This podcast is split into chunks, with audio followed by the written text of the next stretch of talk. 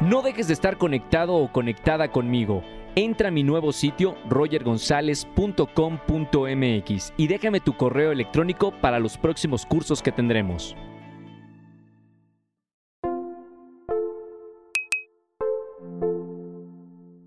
Bienvenidos a un nuevo episodio de Comunidad Wimo. Soy Roger González. Gracias por escuchar este podcast todas las semanas, cada miércoles y sobre todo compartirlo con la gente que más quieren y más aman.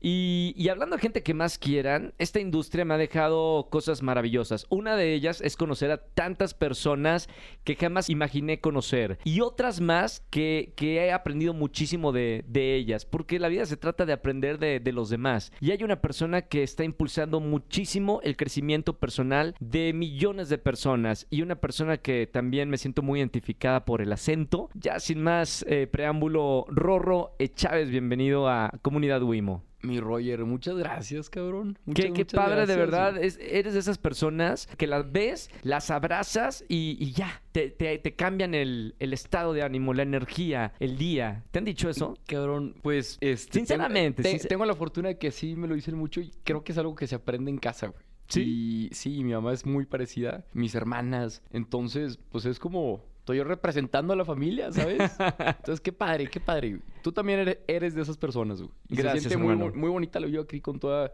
con toda la gente, güey. Eh, Creo que nos vamos rodeando, dices de la familia, pero luego cuando salimos de la familia buscamos eh, similitud de la gente que nos rodea de lo que aprendimos en casa, ¿no? Claro. O sea, si hubo violencia en casa, seguramente vamos a tener amigos violentos. Si crecimos en una casa con, con ciertos valores, vamos a buscar en esas personas los mismos valores. ¿O me equivoco? Pues creo que sí y a la vez, si tú... O sea, si lo haces consciente, tú puedes romper el patrón, ¿no? Sí. Entonces como que no estás condenado a lo que viste en casa, pero si te gustó lo que viste en casa y dices, quiero más personas leales o deportistas o con buenos hábitos, pues tú y yo que somos foráneos, sales, pues busca rodearte con gente que tenga esos valores. Sí. Entonces sí, güey, ¿Cómo pues qué fue? chingón. ¿Cómo fue tu, tu infancia, Rorro? Este, la gente que te conoce sabe un poquito de tu vida. Esta nueva comunidad que se llama Comunidad Wimo y que, que te va a conocer. ¿Cómo era tu infancia? Sabes que yo, a mí me encanta decir que soy un joven de Torreón, pues muy común y corriente, muy de provincia, ¿sabes? Ujú. muy de familia. Este, estaba en un colegio con pues, mis amigos a todo dar. Yo era de los estudiosos, ahí que les ayudaba con las tareas a mis amigos, les daba tutorías, le echaba ganas, porque clase media, de eso que estás en medio y dices, hija, cabrón, estás viendo lo que compran tus amigos, pero no te alcanza, pero Sí. tus papás no te dan, entonces Hay que chingarle. hay que chingarle y tienes que buscarle y tienes que ver qué vendes y qué tutorías y a ver qué emprendes y vendías los juegos de Nintendo de chiquito para poder recomprar, ¿sabes? O sea, como que te vas moviendo O sea, eras emprendedor ya desde pequeño. desde chiquito. Todavía me acuerdo, mi primer emprendimiento fue unas pulseras que aprendimos a, nos enseñó creo que la que le ayudaba en la casa a un amigo que se llamaba Fer. Y eran unas pulseras que como que las entrelazabas y era así como que un, era como un choricito. Sí. Y las vendías como llavero, ¿sabes? Y ganamos como 84 pesos. ¿Qué edad tenías? Teníamos, era antes de sexto de primaria. Era como por tercero, yo creo que unos 10 años. Ahí andábamos vendiendo las pulserillas. ¿Qué te, qué te llamaba la atención de, de hacer y ganar dinero a esa edad? Creo que cuando empiezas a ganar dinero tan chico, te empiezas a empoderar, ¿sabes? O sea, porque en las pulseras fue como que, ah, empiezas a ver tu cochinito lleno, ¿no? Tu alcancía. Y luego después de eso, eran los viajes del colegio. Que tus papás te decían, oye, pues te pago el viaje, pero tú allá te compras tus cosas. Y Sí. que, ah, con ganas. Y luego en secundaria empiezo a vender guías, a 30 pesos la guía de estudio. Y una maestra, la maestra de biología, me dice que, oye, lo mejor, lo mejor que puedes hacer es que con el dinero que ganes, no te lo gastes en ropa, gástatelo en viajes. Y se me Qué quedó... buen consejo, ¿eh? Gran consejo, güey. Gran consejo porque sí se me quedó grabado y yo estaba en primero de secundaria, 13 años. Sí. Y a los 15, el dinero que ahorré de las guías, mi hermana mayor dice, no, la del medio, Olguita dice, güey, vámonos a, a Nueva York. ¿Quieres conocer Nueva York? Y yo, claro. Entonces como que vi que con los ahorros me pude ir a Nueva York a los 15 años y fue que, wow. Fue buen negocio entonces. Fue un buen negocio las guías. O sea, mis amigos ahí de primaria y de secundaria del colegio inglés de. Torreón Sí. se la saben. Este, había uno que otro cabrón que las revendía. Le, sa- le sacaban copias y las vendían por su parte. Sí, sí, sí. Pero modos sí era buen negocio. ¿Tienes dos hermanas o, o cuántos son en, en tu familia? Somos cinco en total. Son cinco. Somos cinco. Son tres mujeres y dos hombres. Y Adriana tiene como 53. Juaco tiene 52. Olguita tiene 47. Anita tiene 40. Y yo 30 años. Yo 10 años después ahí de, de la última que ya era pilona ella más o menos. ¿Y cómo fueron tus papás contigo en, en- en la educación? Fueron muy... Fue como una educación muy libre. güey. O sea, es que me tocaron como papás abuelitos. Sí, ¿ya cansados? pues ya cansados, pero estaban muy presentes, pero no eran tan estrictos. Entonces, por ejemplo, me acuerdo que ¿Le tocó así a tu hermano mayor? me tocó estar. La hermana mayor ya se había casado. Este, mi hermano se estaba casando. Y me agüité que se casó porque se iba a llevar el Nintendo 64. ok. todavía, todavía me acuerdo ahí. Este, entonces, pues mis papás como que me criaron, haz de cuenta que lo que aprendieron en cuatro hijos antes, Sí. conmigo fueron como muy, muy libres, como a ver, si quieres algo, trabaja por ello, te apoyamos por este lado, por lo otro. Entonces, creo que eso a mí me dio, no sé, como que mucha conciencia de, o sea, mis amigos de que en secundaria, güey, pues vamos a escaparnos, ¿no? Para ir a una fiesta. Yo decía que, güey, si yo me escapo y mi papá no me ve en la noche, y tú que se enoje. Y si le da un infarto, güey. Sí. Tenía- sí, o sea, llegas tú así bien fresco y tu papá tirado en el suelo por un infarto porque tenía 60, 70 años. Sí. De que, oigan, yo no jalo, o sea, yo prefiero pues, play it safe, ¿no? Jugar a la segura. Sí, sí, sí. Entonces creo que esa educación, el último hijo, y hay muchos pilones que nos van a estar escuchando que pueden coincidir con eso. Que los papás te tocan como que más maduros y más experimentados. Más tranquilos y relajados más también, ¿no? tranquilos, güey, más tranquilos. O sea, como que no tan estrictos como les tocó el primero. Sí, sí, sí, sí, sí. Y está padre, está padre darte cuenta de eso, güey. Creciste, Rorro, y, y hoy eres apasionado de este crecimiento personal y a través de, de tu podcast. Eh, ¿Cuántos episodios llevas eh, ya? Llevamos como en impulso, tenemos como 200, 224 Ujú. más o menos episodios desde el 2018. Y- Está, E- Es una locura, ¿no? es mucho tiempo. Sí. O de, sea- de los primeros.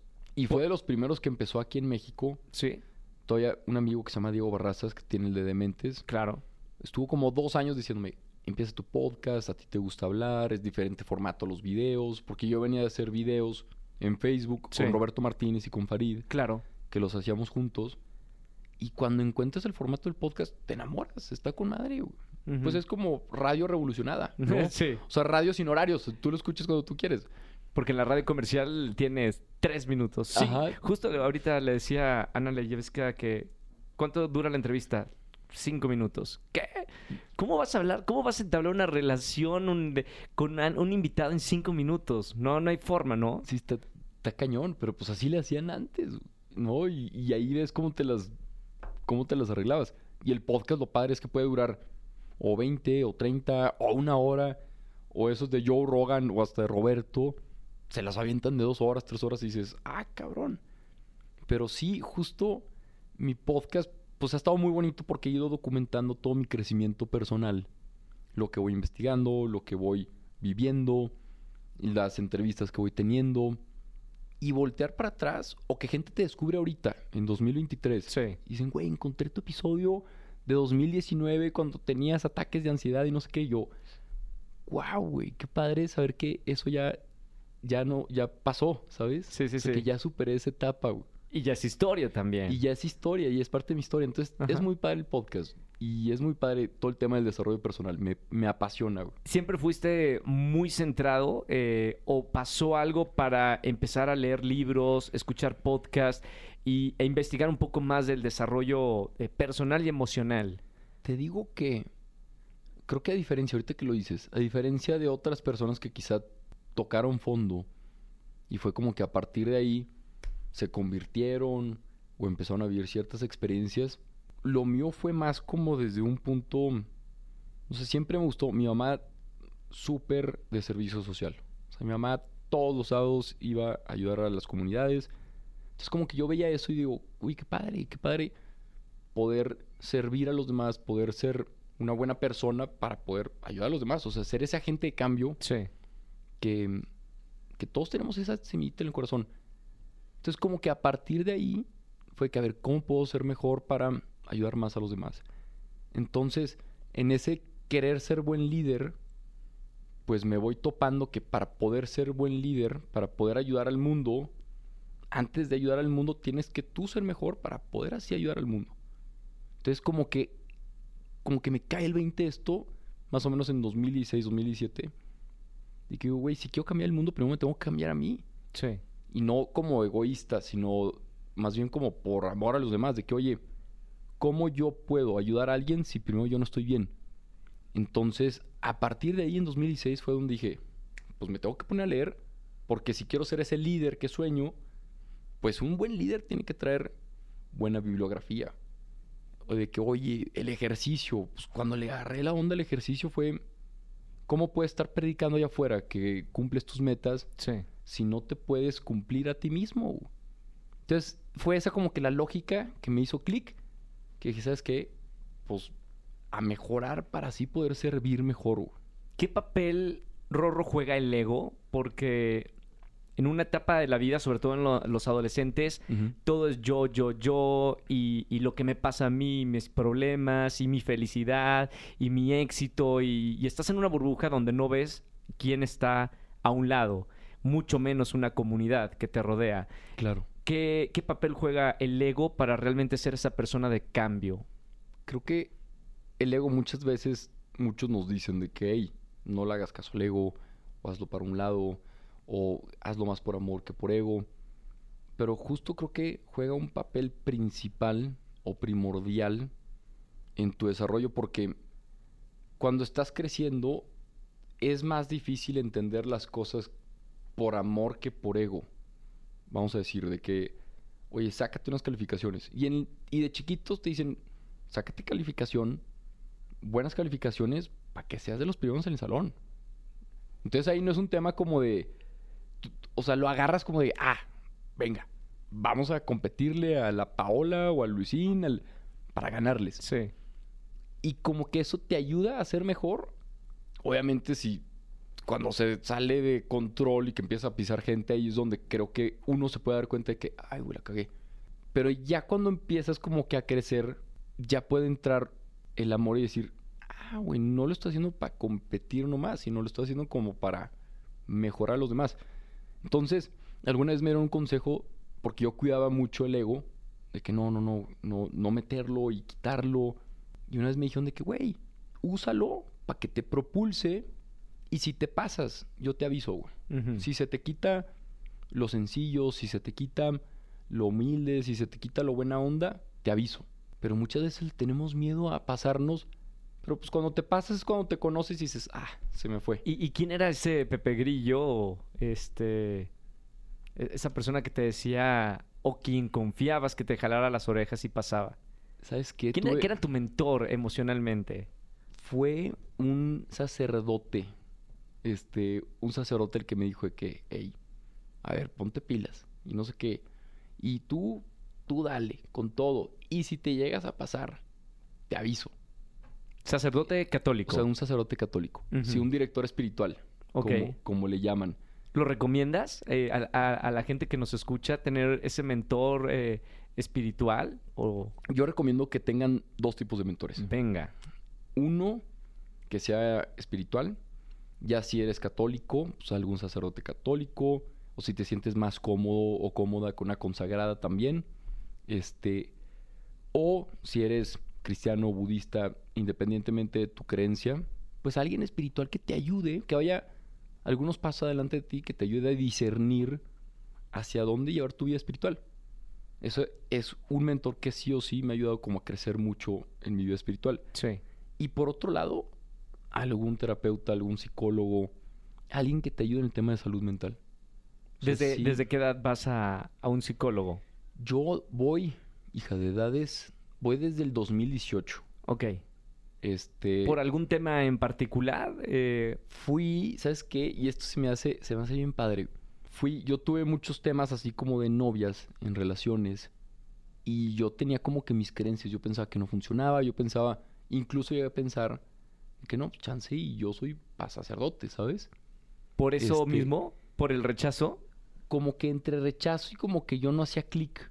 Entonces yo llegué a ¿tú pensar... no hacías clic o la chica no hacía clic? Como que en unas ocasiones ellas, en otras ocasiones yo. Pero pasaba. Pero pasaba y yo me hacía preguntas y yo decía, güey, pues maybe, maybe chance Dios me quiere sacerdote, ¿no? Y justo llego a tener una novia que cuando le platicaba todas mis historias me decía, oye, ¿y si vas a terapia para que lo platiques con una psicóloga? ¡Pum! Yo que no, no, no, no, pues no, no quiero, güey. Por eso te lo platico a ti. Casi creo que tú te estoy aprovechando a ti, ¿no? No, no quiero. Ándale, te va a servir. Hija, lo estuve ignorando muchísimo. Creo que como hombres, este, pues está todo este tema de que llorar es de débiles, sí. no mostrar nuestros sentimientos, de el más chingón es el más serio. Y, más de donde venimos, ¿no? Y más de donde venimos, de allá del norte. Y yo tuve la fortuna que creciendo con mujeres, una de mis hermanas de chiquito me decía que, "Ey, no pasa nada si lloras, venga. Entonces como que esa educación me empujó un poquito a poder estar más en contacto con mis sentimientos, ¿sabes? Sí. Entonces total, que el argumento que me... Yo ya hacía contenido en ese momento, en 2018. El argumento que me convenció fue cuando esta novia me dice, oye, si tú estás bien, vas a poder hacer mejor contenido que ayudar a más personas. Mm. Fue Dio en el clavo, ¿no? sí, me dije, sí, cierto, güey. Sí, cierto. Y empiezo la terapia y pues pácatelas. ¿Cómo No. encontrar un terapeuta? Porque hay, hay mucha gente que dice, ok, sí, quiero empezar terapia, pero ¿cómo saber quién es bueno, quién es buena, quién me puede ayudar? ¿Cómo, cómo- qué consejo le puedes dar a, a esas personas que están buscando tener esa, esa guía emocional? Encontrar a un terapeuta yo lo veo como encontrar a un amigo. Qué difícil. Es difícil. Y no es como que a la primera dices, ya me caíste bien, güey. Ya somos amigos, ¿sabes? Entonces sí, porque yo me acuerdo que la primera vez que fui con un psicólogo fue a mis 17 años y no me cayó bien la psicóloga, güey. O sea, yo sentí que fui y le platiqué de, este, de, de alguna novia a mis 17 años. Me dijo, no, es normal lo que sientes, es tu edad. De que nos vemos la siguiente sesión. Yo, ah, chinga. o sea, de que hasta me sentí estafado, güey. Entonces, a los 17, pues te quedas con esa mala imagen. Sí. Y justo esta novia, en 2018, que me dice, oye, empieza a ir, este, a ver, te recomiendo eso y ve con alguna persona que ya sabes que va Ujú. y pide recomendaciones. De que, oye, dile a tu psicóloga, dile a tu psicólogo que si tiene algunos compañeros. Entonces creo que eso, como que ir con gente que ya va, también saber tus preferencias de que, oye, soy católico, me gustaría alguien que sea católico, oye, pues yo soy espiritual, oye, yo soy ateo. Entonces, como que tú poder decir tus preferencias para que, pues, el psicólogo vaya de acuerdo un poco a tus valores, ¿no? Y Sí. a tus principios. Y también buscar en línea. Hay muchas opciones allá afuera, tanto gratuitas, hay de este, psicólogos católicos, hay distintas como ramas y todo, que también no pasa nada si preguntas. Claro, hay el psicoanálisis, eh, la gestáltica. Gestáltica, cognitivo-conductual. También. ¿Cuál de todas? Está ¿Cu- cu- cañón. ¿Qué, qué estabas buscando tú? ¿Sabías más o menos como qué, qué rama de, eh, de la psicología buscabas? A mí la que me hizo sentido fue la cognitivo-conductual. ¿Por qué? Cuando ¿Cómo me la platicaron. En grandes rasgos, era un tema como de. Veían. Podías ver como tus pensamientos para poder ver cómo te comportabas con ellos. Entonces era como ganar un poco de perspectiva sobre cómo pensabas. Sí. Y así duré. Bueno, sigo con esa, sigo con esa teoría todavía. Solo que ya cambié de psicóloga estando aquí en Ciudad de México. Sí. Entonces, esa fue la que me convenció a mí. Como que la vi muy lógica. No vi, por ejemplo, hipnosis. Este. Como que te da miedo, ¿no? Eh, Eh, yo no sé si creer mucho. O sea, Sí. sé que existe. Ajá. No sé si a mí me funcionaría. Sí, yo No igual. me veo yo, eh, hipnotizado. Sí, yo igual. ¿sabes? Y hace poquito me topé a una que hacía terapias de hipnosis y me la vendió muy bien. ¿La hiciste? no. No, no, pero ¿No te la que- vendió también? Ah, sí, oye, no me la vendió también al parecer, ¿verdad? Claro. Este, no, pero me lo dijo y me explicó un poco yo que, ah, yo pensé que era un poco más como, duérmase y eso, ¿sabes? Y ya que me lo platicó fue que, mm, Entonces creo que ir con alguien que ya va a terapia para preguntarle sobre, oye, ¿qué tomas tú? ¿Qué me recomiendas? Dile a tu psicólogo, a tu terapeuta que me pase contactos, saber un poco tus valores, tus principios, hacer un poquito de research. Sí. Te puede también como orientar, ayudar y saber que vas a ir con alguien y que no te va a caer bien a la primera, o chance y sí, pero no porque alguien no te caiga bien, vas a decir, ah, ya lo voy a abandonar. Porque quizá estoy seguro que mucho de la comunidad Wimo son muy conscientes del hecho de que estén aquí, estoy segurísimo que quieren mejorar y que pueden decir, ok, pero quizá hay gente que tiene resistencia. Sí. Este, hay gente que dice, no, yo no necesito eso, yo estoy bien con mi ejercicio, yo estoy bien escribiendo, yo no estoy loco, yo no estoy loca, pero date la oportunidad. O sea, muchas veces el cerebro es, esconde tantas cosas que sería muy soberbio pensar que nosotros podemos saber todo lo que está ocurriendo O que lo dominamos. o que lo dominamos. ¿no? Está el- todos los pensamientos inconscientes, el subconsciente. Entonces hay que dejarnos guiar por profesionales que estén certificados, que tienen carreras. Y, y estoy seguro que vas a encontrar muchas cosas.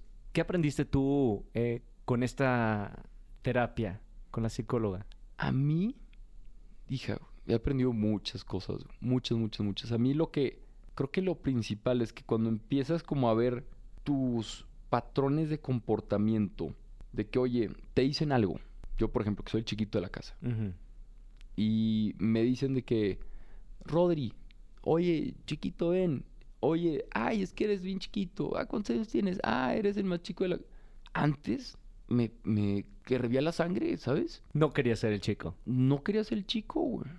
Y hace poquito, hasta hace poquito, literal, mis papás, cuando, porque me muevo aquí en bici en la Ciudad de México, me decían de que, oye, vas en la bici, cuidado, no te van a atropellar, cuidado, cuidado. Y yo me enojaba, Claro. me enojaba, no les decía nada, pero me enojaba y quería colgar antes. Entonces, la terapia te da muchas herramientas para poder decir, ¿por qué me estoy enojando? ¿Qué es eso que estoy sintiendo? A ver, enojo, coraje, tal. Y yo llegué a que, ah, cabrón, no me gusta que me chiquiten, porque toda la vida me chiquitearon. Sí. Entonces, ya, identificas que no te gusta que te digan el chiquito, ni que el roder y tal. Y ya después de identificarlo, ya lo puedes comunicar. Y les puedes mandar un voice note muy cordial a mis papás. De que, oigan, les voy a comunicar un poco cómo me siento. Wow. Cuando ustedes me dicen cuidado y tal, la historia que me cuento, que esto es padrísima. O sea, usen esa, esa herramienta antes de decirle a alguien cómo te sientes. En vez de decirle, Roger, yo siento que, de que, Roger, es que pienso que tú eres, me estás diciendo que soy un pendejo, ¿no? Ya es mejor de que, oye, Roger, la historia que me cuento es que tú estás diciendo que yo soy un pendejo, pero es la historia, ¿sabes? Sí. No Roger. Claro, claro. Entonces eso ayuda a manejar mejor la situación. Sí. Entonces, bueno, con mis papás era, la historia que me cuento es que me ven como, como un niño, no como un adulto, no como un hombre, como un niño que no se sabe mover, que no se sabe defender y, y- y me enojo mucho. Entonces, perdón si me exalto, solo me están picando ciertos botones y por eso cuelgo rápido. Wow. Y lo entienden. Y, lo, entienden, lo entendieron y me dijeron de que, oye, de que discúlpenos. Y ya no me dicen de que, oye, ¿estás seguro? Ya me dicen, avísanos cuando llegues a casa. Claro. Y ya, ahí sí me atropellan, ya es mi pedo, ¿no? ya Pero- dirán ellos, te lo dijimos. Ya, así de que. llego así de que, papás. Este. Creo que eso es algo fundamental de la terapia. Te ayuda como a verte desde otra perspectiva, entenderte mejor y así tú puedes reaccionar más al mundo. Y ahorita, curiosamente, ya por ejemplo, mis sobrinos que me dicen Rodri, Sí. antes me enojaba porque decía que, ah, chinga, ¿por qué me estás diciendo Rodri? Ahorita me gusta, güey. Digo, qué padre, porque mi sobrino lo aprendió de su mamá. Sí. ¿sabes? Y su mamá me lo dice de cariño. Entonces, Mario, mi sobrino, tiene 15 años el cabrón, me dice, oye, Rodri. O sea, soy su tío Rodri. Sí. Y siento bien padre, güey, ¿sabes? Sabes de dónde viene. ¿no? ¿Sabes de dónde viene? O sea, ya tus sesgos se quitan, los puedes quitar un poquito más. Ver la vida por lo que es y no por lo que tú piensas que es. Rorro, eh, a mí, y, y te sigo desde hace muchos años, eh, uno, te admiro, dos, te quiero, tres, Gracias, cabrón. quiero que me digas en este podcast eh, cómo realmente tener un buen desarrollo emocional y humano. ¿Hay algún ¿Hay algún método o, o a la gente que está en este despertar de la conciencia de yo quiero ser como Rorro? ¿Qué hago? Sé parte de nuestra comunidad y cámbiate de servicio de telefonía a Wimo. Cada vez somos más los que queremos una gran cobertura, más gigas para redes sociales y pagar menos. Pide tu SIM Wimo hasta la puerta de tu casa en somoswimo.com. Lo que me encanta de todo eso es que si a alguien le inspira a alguien, ¿no? De que quiero ser como Rorro, quiero ser como Roger o quiero ser como tal persona, hay algo en ti que te llama a eso que tú ves, ¿no? Es como un espejo. Y mucha gente que me escribe que, güey, quiero ser como tú. Y digo, cabrón, vas a ser mejor, vas a ser como tú, güey. Entonces, me, me emociona mucho eso porque todos somos tan únicos que si todos mejoramos, vamos a tener un mundo de superhéroes, ¿estás de cuenta?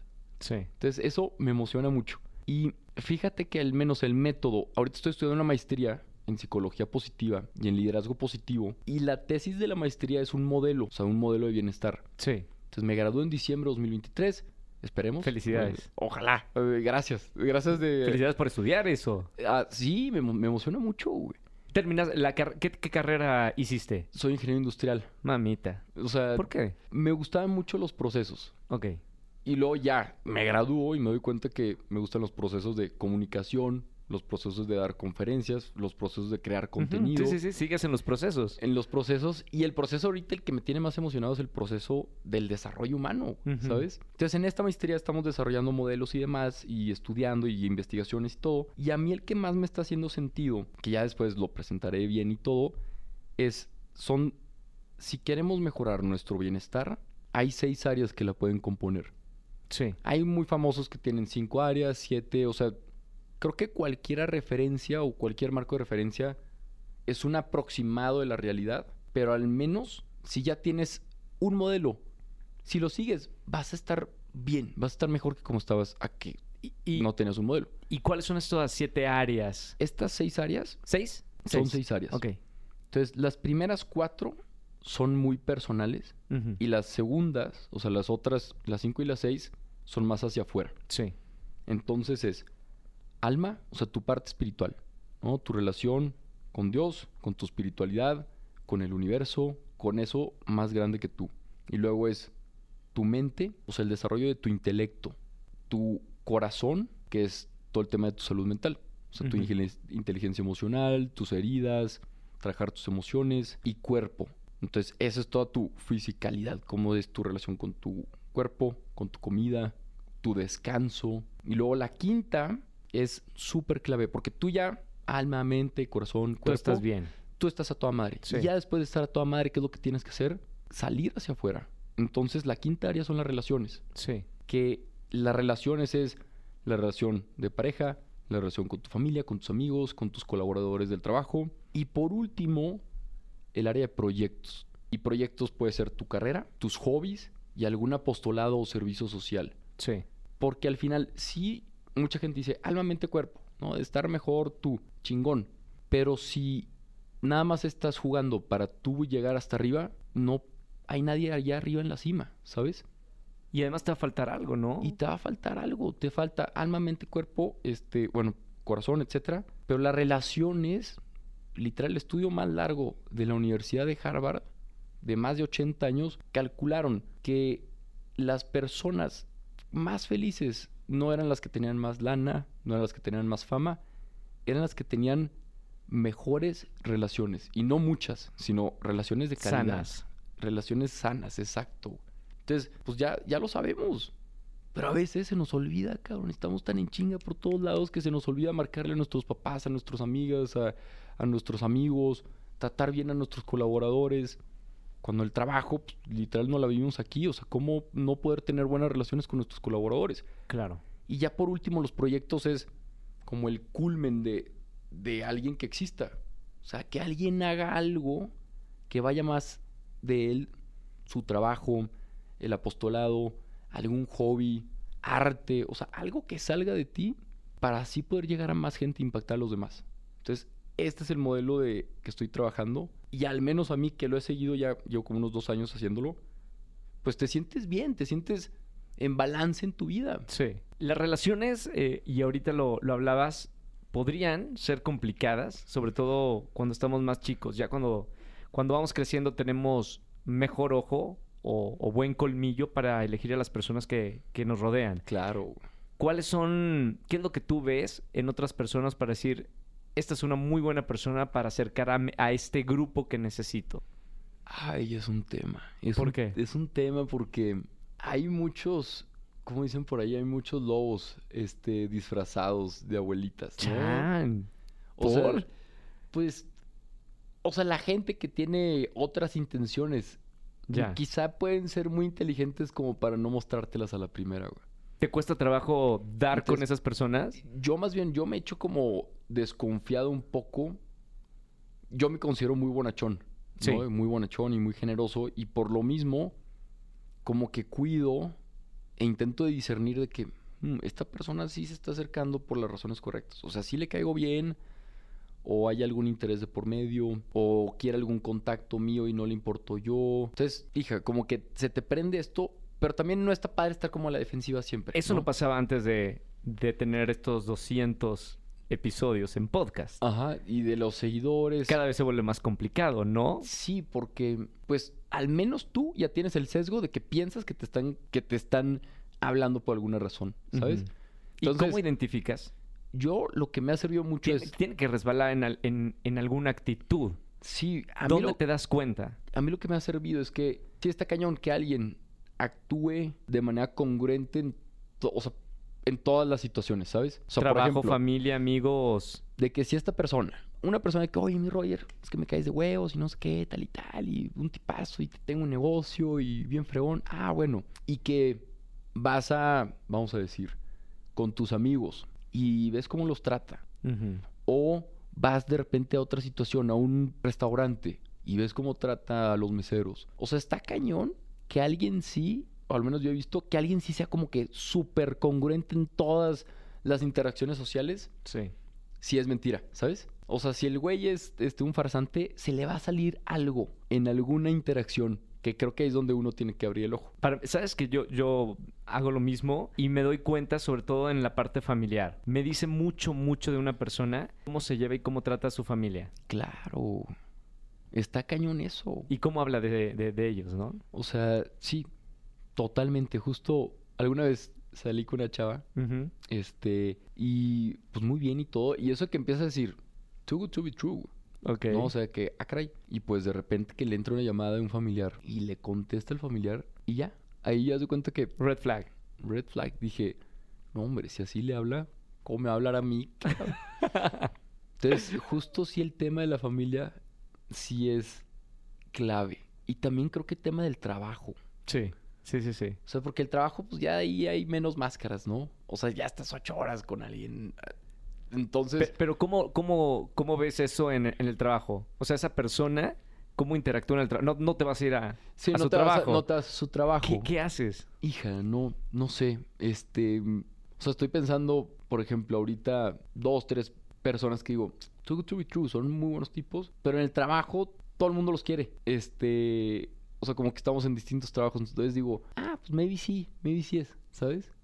Pero sí, creo que es buscar cómo interactúa con, con otras personas y también uno no tomarse las cosas tan personal, porque muchas veces hay alguien que te quiere que te quiere o sacar un contacto o que te quieren por interés y a veces hasta, oye, pues sí, dáselo ya que si me usó y la madre, pues mejor que se te resbale y lo ayudas o sí ser muy consciente y decirle que, oye, este, a ver, ¿en qué te puedo servir? ¿Qué necesitas? No, pues necesito que me conectes con tal ándale, va, yo encantado, y los conectas y ya, si la persona como que, pues ya no te vuelve a hablar, ya, tú hiciste tu chamba, ¿no? ¿Te han decepcionado personas? A mí sí, Muchas. no, no, no muchas, no muchas, pero sí, creo que en la cuestión de negocios, Te duele, te duele mucho, ¿no? hay, hay dos, tres, cuatro que sí, de que, ay, cabrón, pues se siente feo, ¿no? Cuando, no sé, vamos a decir, de que algún negocio y no sale como esperas y luego de repente pues uno como que no se empieza a reportar y luego de que hoy preguntas y cuando ya falta, cuando hay mucha abundancia pues la gente es de cierta manera, pero cuando hay escasez pues la gente saca su otra cara, güey. Sí, garras, ¿no? sacan garras y sacamos, ¿no? Entonces sí, sí tengo, en esos aspectos yo hubo una otra situación, como que un medio, medio chisme, y fíjate, hubo varias personas que me sorprendieron, que reaccionaron súper bien y que me mandaron mensaje que, oye, vi esto, qué chingón. Y otras que yo pensé que me iban a apoyar pues, sin comentarios. Entonces creo que cada quien en, en las situaciones en las que vive puede tener estas decepciones. Y pues al final, a mí lo que me ha ayudado es, oye, uno así conoce a la gente y también, y lo repito, no tomártelo tan personal, güey. No tomártelo tan personal. Las relaciones son las cosas más complicadas de construir. Claro. Entonces, no por algo poco a poco vamos teniendo menos y menos amigos, por así decirlo, de que, o, o relaciones de calidad. Porque sostener muchas está cañón. Los intereses van cambiando a lo largo del tiempo, vamos evolucionando. Y, y, pues al final van pasando ciertas situaciones de la vida que te van. Pues cada quien va agarrando su caminito, güey. ¿A ti te costó trabajo? eh, porque hay muchos, hoy en día hay muchos creadores de contenido. 2020 impulsó a, a muchos TikTokers. Toda una generación. Sí, y a darse a conocer. Y a tener de ser a lo mejor no conocidos a muy conocidos. Claro. ¿En algún momento sentiste, qué sentiste en ese, cuando empezaste a hacer el primer podcast, a, a ir creciendo y creciendo y ser ya una figura importante en, eh, como comunicador? No dejes de estar conectado o conectada conmigo. Entra a mi nuevo sitio rogergonzalez.com.mx y déjame tu correo electrónico para los próximos cursos que tendremos. Hija. ¿Te costó? Creo que sí. A nadie le enseñan a ser famoso, ¿sabes? A nadie. a nadie. Y creo que, pues, ¿qué te digo a ti? O sea, toda mi generación crecimos viéndote, güey, ¿sabes? Y aparte me imagino que tú estabas grabando en Argentina o algo Sí. así y luego de repente regresaste y ya eras famoso. Sí. Entonces, A- allá no se veía el programa. o sea, qué cabrón. eh, eh, Has de ser, o sea, eh, como que nada más viendo tu experiencia, haber sido como un, ¿qué pedo con esta realidad alterna en la que vivo que voy a Argentina y nadie me conoce y soy un güey del, de- este, del set y llego a México y soy Roger de Zapping, ¿sabes? O sea, Sí. qué cañón. Y nadie te enseña. Y nadie te enseña. Creo que, creo que no estamos hechos para manejar ese nivel de atención. No es normal, ¿no? No es normal. Pues antes ni existía tele, ni radio, ni... O sea, que an- antes qué tan conocido el podía cine, ser. o sea, las grandes estrellas de cine, Marilyn Monroe eh, o de la música, son las únicas que se convertían en, en Y- figuras, ¿no? Y eran figuras y todos tienen sus pedos. O sea, todos Por lo mismo. Por lo mismo.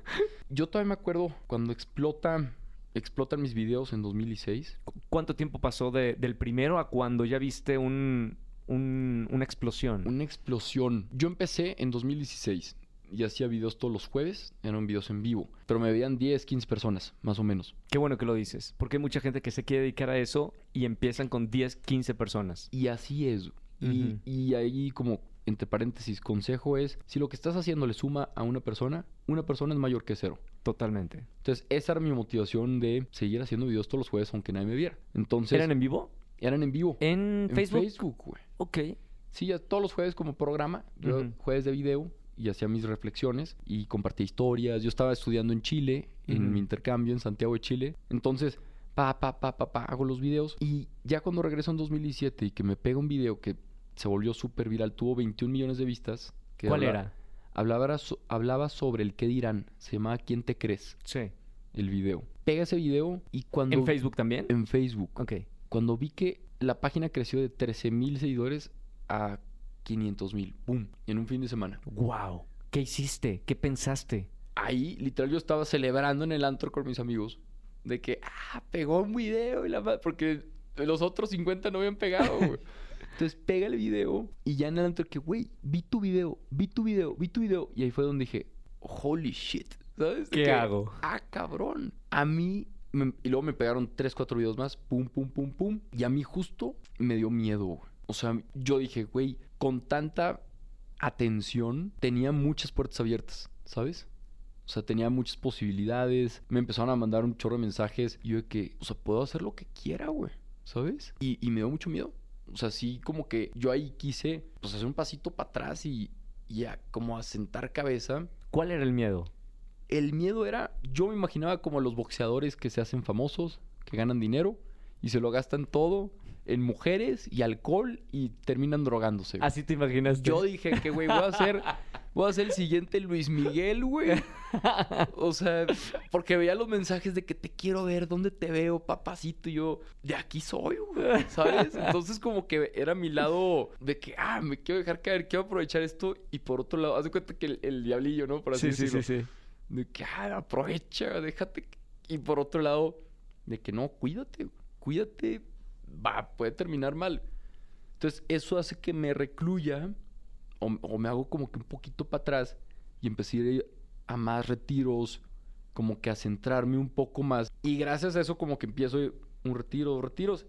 Y ahí conocí una novia y chingón. O sea, como que ahí me conocí mucho y fue todo este tema de terapia. O sea, hiciste algo que no, no todos hacen, porque a veces te llega de golpe eh, ese video que, que explota o que te haces famoso y te vas en el rush de ser famoso, que te llaman, las marcas te contratan y nunca hiciste conciencia de ese cambio tan importante en tu vida. Sí, a mucha gente se, se las come la fama, ¿sabes? Se le salta el tornillo, ¿no? Yo, yo- ¿Sabes que he visto mucho? Y no tanto artistas, sino creadores de contenido, TikTokers, que de verdad se les salta el tornillo.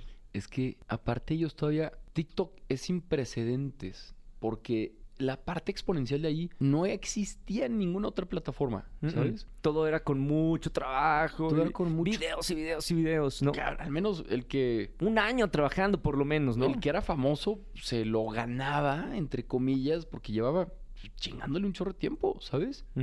Este, estoy leyendo el libro de Green Lights de Matthew McConaughey. ¿En serio? Está padrísimo su libro. Ah, no lo había escuchado. Padrísimo, güey. Wow, güey. Wow. Él, él lo, lo- lo admiro mucho, ¿eh? Pues es un Profesionalmente. es súper actor. Sí, sí, sí. Y justo voy en la parte en cuando él se da cuenta que se hace famoso, güey. Pero pues justo lleva, este, estudió film school, o sea, iba a ser abogado, se cambia a film school, empieza a hacer comerciales, era modelo de manos porque tenía manos muy bonitas. Órale, no sabía. Y luego era, era mesero, se va a Los Ángeles. Entonces, le chinga, ¿sabes? Y luego de que, oye, conoce una persona que consigue un manager. Y el vato le dice, güey, vive primero y el manager llega a ti. Entonces, se va, se hace un road trip en Europa con sus amigos en moto. Órale. regresa como que más sabio y se empieza a mover y un papel, castings y que no lo llaman y... O sea, había cierto ta, ta, ta. Y de repente, bueno, no de repente, creo que en su segunda, tercera película, dice que él hace la película y la sacan meses después, ¿no? Pero hace la película y que siempre iba a comer al mismo restaurante. Sí. Y eran las mismas 100 personas y que él entraba y salía y chingón y que pagaba su comida de 50 dólares y se iba. Lo de siempre. Cuando sale la película, ese fin de semana dice que va a comer y que vio que toda la gente lo estaba viendo. Uf. Y ahí fue cuando dijo de que, madres, ya soy famoso. güey". Ujú. Y sí, se paró y la gente, hey, autógrafo, autógrafo, autógrafo. Y él de que, wow. Siento que cuando tienes tanto tiempo, al menos puedes asimilarlo más. Los TikTokers, que era el punto en el que estamos, pues esos cabrones, chingón que le pegaron. Pero ¿cómo asimilas los millones de seguidores que tienes? Y aparte en pandemia, o sea, en pandemia estabas encerrado en tu cuarto bailando y de repente, pácatela, sales al mundo real y ¡uf! se llenan plazas. Está cañón, está cañón. Y conozco a varios y, y tengo la fortuna de estar cerca de algunos que soy amigo de sus hermanos. Sí. Y sí es un tema, el tema de salud mental, de, o sea, de cómo ya te empieza a percibir la gente. güey. Cambia Eh, mucho, ¿no? La, la, tu vida. Supongo. No sé. De- nunca me tocó de, como de golpe, pero de una, un mes no te conocen y otro mes ya te conoce todo el mundo. ¿Qué consejos crees que le serviría a esas personas? Yo creo que no, no viví algo tan así, pero viví creo que algo parecido que los puedo entender. A mí lo que más me ha funcionado es tener muy presentes mis raíces y aquellas cosas que me centran. Y, y lo platico desde la experiencia de que lo perdí.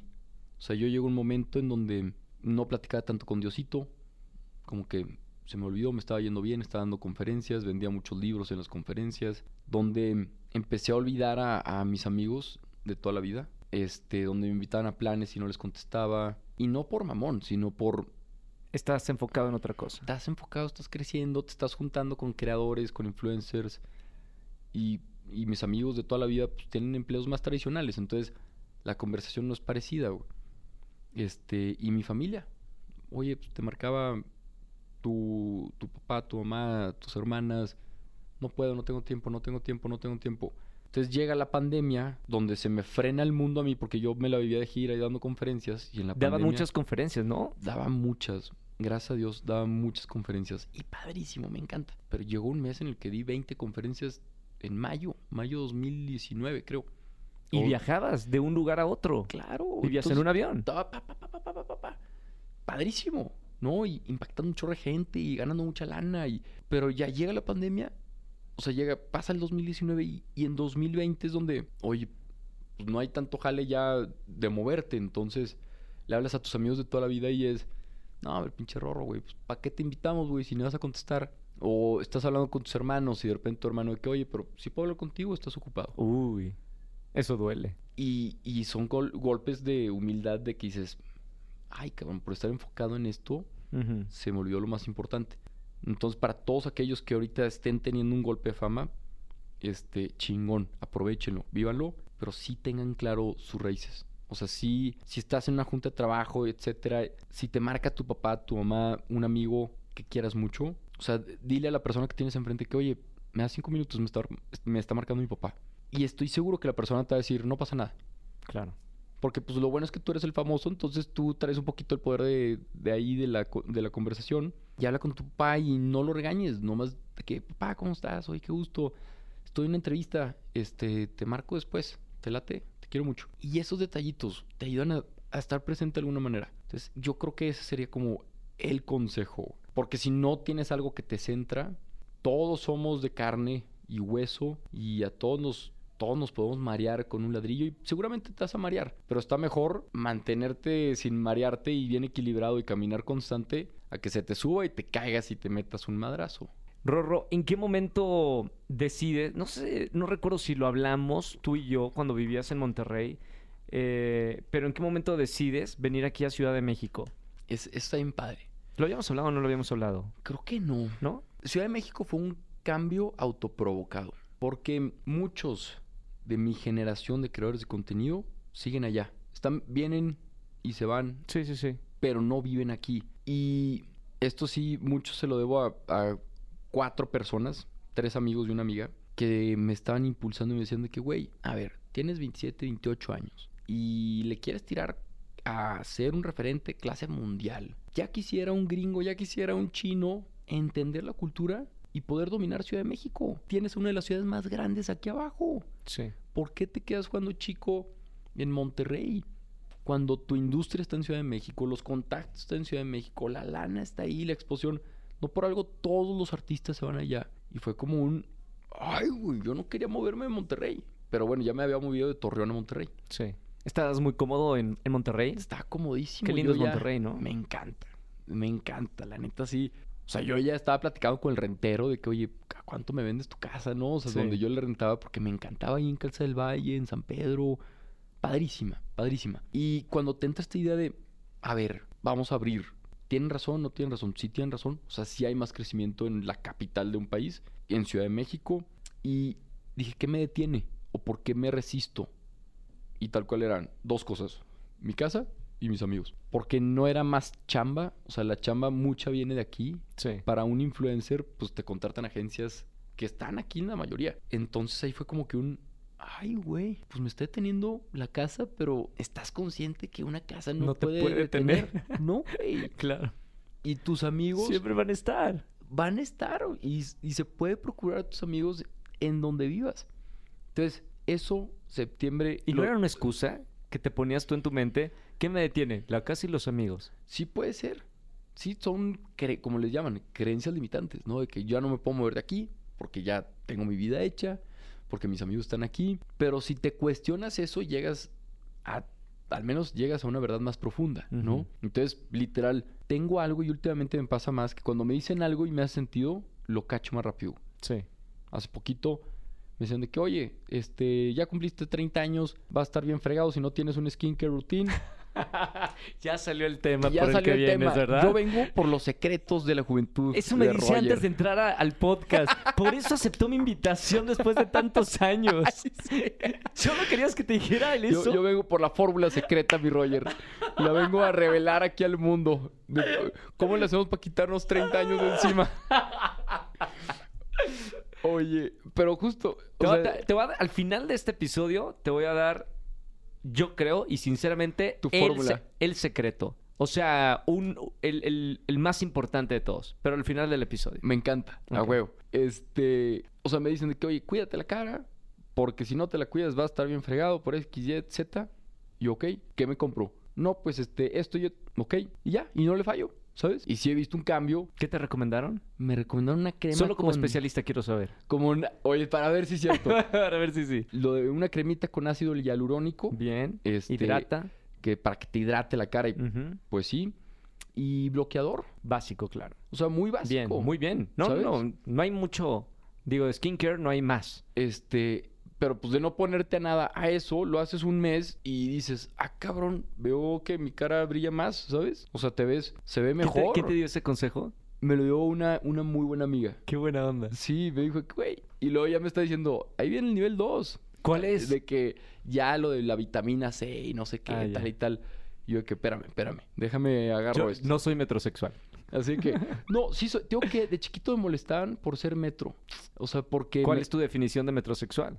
Es que en ese tiempo no era tan bien visto, en ese tiempo en los 2000-ish. Ujú. O sea, me acuerdo en secundaria de que, ah, se cuida mucho, de que el pelo, ¿no? De Ah, que se peinaba, se cuida mucho metrosexual. Sí, sí, sí. sí. O yo empecé, fue, fui de los primeros amigos que empezamos a ir, que empecé a ir al gimnasio, güey, de muy chico. Esto tampoco era.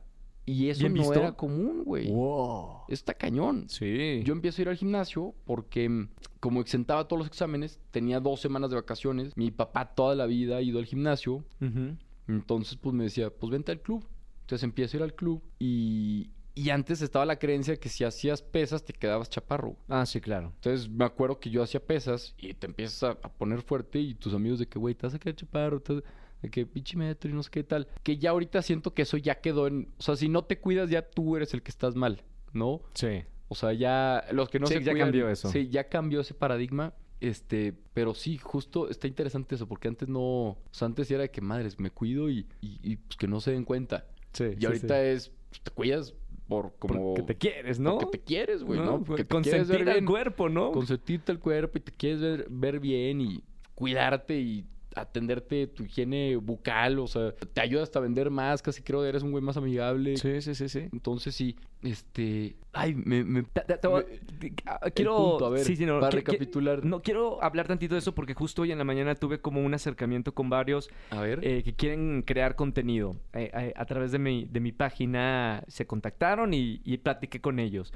Y mucho del miedo de la, de la gente, de, de creadores de contenido, tiene la creencia de que hay que ser bien parecido para estar enfrente de cámara. hija, ¿Sí o no? creo que puede facilitar la narrativa que tú te digas a ti, o sea, que la historia que tú te cuentes. ¿A qué voy? Si tú te ves al espejo y a ti te gustas tú, tú dices, güey, yo me veo bien. Eso te ayuda a tener autoestima para cuando hables enfrente de la cámara, hables con mayor seguridad. De acuerdo. pero yo no creo que sea un requisito para, para hacer contenido. O sea, lo que importa al final del día es el mensaje que estás dando. Es si estás entreteniendo o estás educando. Entonces aquí hay miles de ejemplos de personas que puede que no sean el estándar de belleza o que sean bien parecidos y que la están rompiendo en redes. Porque incluso a alguien que seguimos nos gusta como relacionarnos con esa persona. Sí. Entonces, si tú dices, por meras probabilidades, si dices, yo no soy bien parecido, pues hay más personas que se parecen como tú a las que se parecen a Brad Pitt, güey. Claro. Entonces, si tú haces contenido chido, te van a seguir personas que se relacionan contigo y dicen, ah, mira, pues este güey estamos del mismo vuelo y el vato se atreve, qué chingón. Entonces, yo creo que hay muchos casos de personas que han roto como que este esquema de que a huevo tienes que ser de cierto estereotipo para poder mostrarte enfrente a la cámara. Creo que esa- hasta eso es lo padre de las redes sociales, güey. Que entre más auténtico eres y más tú eres, más la gente conecta contigo. Y por eso, pues nos hemos visto en los TikTok Awards y todo esto. O sea, vamos y haz de cuenta que hay como de distintas tribus, Sí. ¿no? O sea, va así, que si estos y los otros, que los de traje, que si los bien vestidos, que si los mal vestidos, que si esto. Y eso yo digo, qué padre como esta diversidad, porque cada uno tiene comunidades de miles y millones de personas que se identifican con esa persona. Y todos estamos en el mismo lugar. Y todos estamos en el mismo lugar. Y todos estamos como con un mismo fin de crear, pues para entretener, para aportar, para educar a, a otras personas, ¿sabes? ¿En, en algún momento tú sentiste baja autoestima? Sí, digo que cuando llego a Monterrey, gradu o sea, no graduado, cuando llego a estudiar a Monterrey, yo traía todos estos temas de soy el chiquito, y luego llegué como que medio corto de, de lana, entonces pues, tipo foráneo, estudiambre. Y curiosamente se me disparó el acné, güey. Así, cañón. Cañón, cañón. Haz de cuenta, se me llenó la cara de, de acné. Y la gente que ha tenido acné ya saben qué es. Es muy feo, güey. Es muy, muy feo porque no puedes ver a la gente a los ojos porque piensas que, te, te están están viendo... viendo tus granos. O si estás queriendo hablar con una chava, te batallas, batallas con tu autoestima, ¿sabes? ¿Y qué hiciste? Yo ahí, muy bonito que mi familia me apoyó mucho y mi hermana me pagó el tratamiento del famoso Rakuten, Sí. este, y entre otros remedios. Y la neta ahí sí como fue una etapa de forjar mucho mi carácter, porque imagínate, llegando a Monterrey con acné, tómate el Rakuten que no puedes tomar. Sol. Entonces tienes... Ah, seis- bueno, no puedes tomar y no puedes tomar sol. No puedes tomar, ándale. Bueno, pero tú no eres de... ¿Sí eres de tomar? Antes más. Ok. Ahorita de repente juego a que tengo 20 años. Es- así le digo a mis amigos de que jalas a que tenemos 20. Va. Este, y fue una etapa de ir a los antros y pasártela bien sin pistear. Entonces, pues ahí como que medio que sacas tu, tu personalidad y todo y lo dominé muy bien y, y al final fue una prueba de autoestima muy padre, güey. Que eso es lo padre, que ahorita que preguntabas, muchas veces esas bajas de autoestima son oportunidades para que tú puedas irla trabajando poco a poco, güey. ¿Qué haces en, en redes sociales? Porque eso le pasa tanto a famosos como a los que no son famosos. Con los haters, con los comentarios negativos, con ese bombardeo de, de comentarios que no, no te suman. ¿Qué haces con ellos? creo que cuando tú sabes muy bien quién eres, te puedes blindar un poquito más de esos comentarios. O sea, a mí me atacaban por cierto tema hace como unos tres años. ¿Se puede saber por qué? Sí, por el tema de, oye, si eres pro aborto o Mm. si eres pro vida. Sí. Yo estoy a favor de la vida y lo compartí. Me preguntó mi opinión, yo lo compartí. Y me empezaron a mentar madres. Pa, pa, pa, pa, pa, pa, pa. Y yo le decía que, güey, si me conocieras en persona, te caería bien, güey. ¿Sabes? O sea, mis amigos piensan igual que tú y, y mis amigos me quieren. O sea, como que en, en redes sociales la gente se fija más en tus diferencias. Y creo que tenemos muchas similitudes. Como para, como para enfocarnos en que si tú piensas que el judío, el católico, esto, el otro, no, es como que vamos a ver el qué más tenemos en común. Entonces yo, como tengo muchos amigos que piensan de otra manera, Sí. que convivimos y nos queremos, y eso es como un tema que dices, es como política, güey. oye, pues si eres verde, azul, lo que tú quieras, pues eso no te impide que sean amigos, ¿no? A menos de que, bueno, no, pero no te impide que sean amigos, aunque uno sí es amarillo, el otro es este rojo. güey. Entonces, como que yo teniendo muy consciente eso de que, oye, güey, la gente que, oye, eres un pendejo, esto, lo otro. Yo, güey, no, no soy, te caería bien.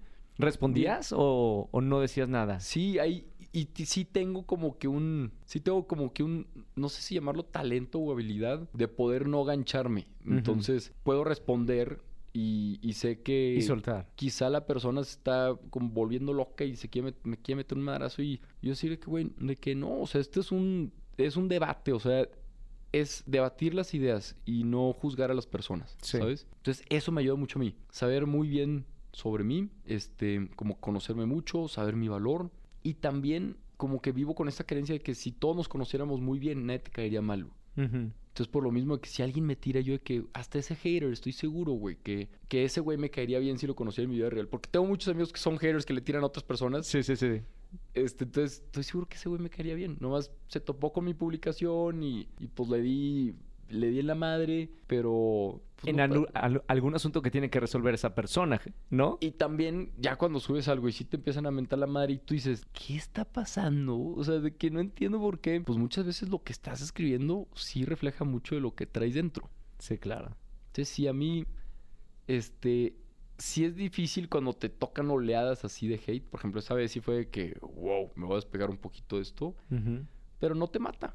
O sea, no, no te, o sea, nomás te hace pasar mal un buen rato, pero, pero va a pasar. Y creo que es más el bien que uno hace que, que ese tipo de, de hate o, o sea, para todas las personas que están dudando si hacer contenido o no, que porque los haters o porque le van a decir que esto y lo otro. La cancelación también me decían, ¿no? Miedo La- a la cancelación. el miedo a la cancelación. O sea, creo que sí vale la pena. Si lo que estás haciendo aporta a mejorar el mundo, este, de una u otra manera, creo que sí vale la pena que siempre va a haber haters. Y, y hasta es un buen indicador de que estás haciendo las cosas bien. Que estás llegando a gente, ¿no? Eh, Rorro, has escrito dos libros, ¿sí? Ah, sí. ¿En qué momento escribes? Y si ya estás escribiendo el tercero. Ya estoy en el tercero. El primero estuvo muy padre, porque el primero entré a una clase de escritura creativa antes de graduarme. Me encanta. Estuvo chingón. Imagínate, yo ingeniero y de repente me topo un amigo que me dice, güey, métete a esta clase, te va a encantar. Y yo, wow, sí. Siempre he tenido como que un lado artístico que como que poco a poco voy sacando más. Entonces, lunes y jueves yo llegaba a mi clase de escritura creativa y la única tarea era entregar un libro al final del semestre. Sí. O sea, yo podía llegar al día 2, entregar un libro y ya no tenía que ir a la clase y me sacaba así. Está tan padre la clase que era muy bonito poder ir y escribir. Entonces mi primer libro fue todo lo que escribí en esa clase, lo compilé y fueron cuentos cortos, anécdotas y poemas. Y es un libro muy inocente, marca una etapa muy inocente mía, muy soñadora. Se llama Tus ladrillos. Ahorita lo pueden conseguir en ebook, ahí en rorrochávez.store. Y es muy inocente, está muy bonito. Y el segundo marca una etapa en donde yo quiero conocer más mi fe católica. Entonces empiezo, este, como con ciertos amigos sacerdotes, a preguntarles sobre la fe y, y empiezo como que a cachar. Entonces este libro, esas son como preguntas y respuestas. Es una novela Sí. de un joven que quiere entender más la fe católica. Entonces, ese libro habla mucho sobre pues, como esta tipo conversión o entender la fe católica. Y yo siempre lo digo, si eres católico, te va a servir para conocer tu fe. Si no eres católico, te ayuda a entender a los católicos. Ujú. Entonces, al final del día, tiende puentes. O sea, es como para poder vivir en, en armonía, ¿no? Sí.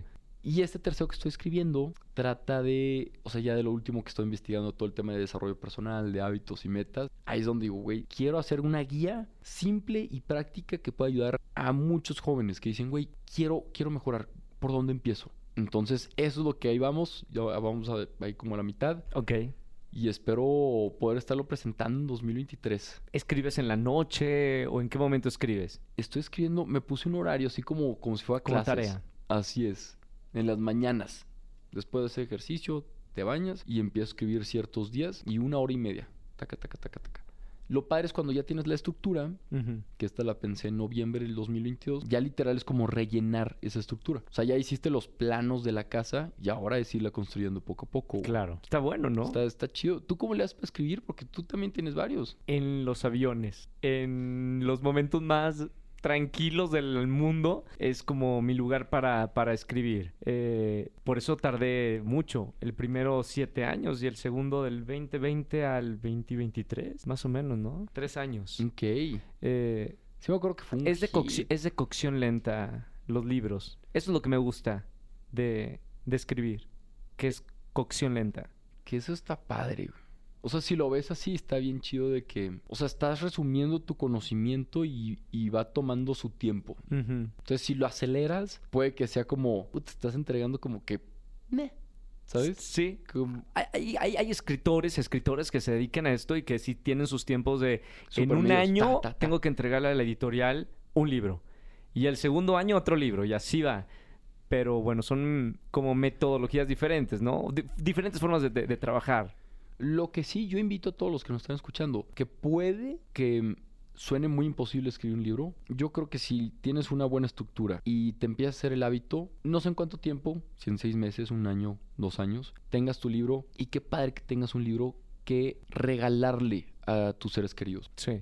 O sea, no te vayas tan lejos como tener el bestseller, tener el libro más vendido en todo el mundo, sino que tú tengas como un librito que le pueda servir a tu familia, a tus amigos, a tus colaboradores en tu empresa. Se me hace un detalle Es un, padrísimo. es un regalo bonito, ¿no? Se me hace un regalo bien bonito, güey. Porque muchas veces en, en las palabras eh, no puedes expresar lo que sí escribiendo. Me pasa a mí. Ajá. Siempre he dicho que soy mejor comunicador escribiendo que hablando en el micrófono o en la cámara. Pues es que al menos escribiendo tenemos como unas 3, 4, 5 oportunidades de poder mm, digerir y mejorar nuestro mensaje, cabrón, güey. Claro. Oye, Rorro, eh, gracias por estar aquí. eh, que sea la primera de, de muchas que, que nos juntamos aquí para, para hablar. Yo feliz, cabrón. Yo feliz. Aquí llegué en bici, literal. Me encanta. Está con madre, güey. Me encanta aquí la ciudad que me puedo mover en bici. Y yo feliz, güey, de estar compartiendo aquí. Gracias por el espacio y qué padre todo lo que estás haciendo, güey. Yo también te quiero y te admiro mucho, güey. Y pues que sigan los éxitos, cabrón. Por favor, sigan a, a Rorro, eh, escuchen su podcast, eh, compren sus libros, sigan conociendo a este gran ser humano y, y de verdad te deseo más crecimiento porque eso significa que vas a llegar a más personas, a, a inspirar a, a muchas personas. A huevo.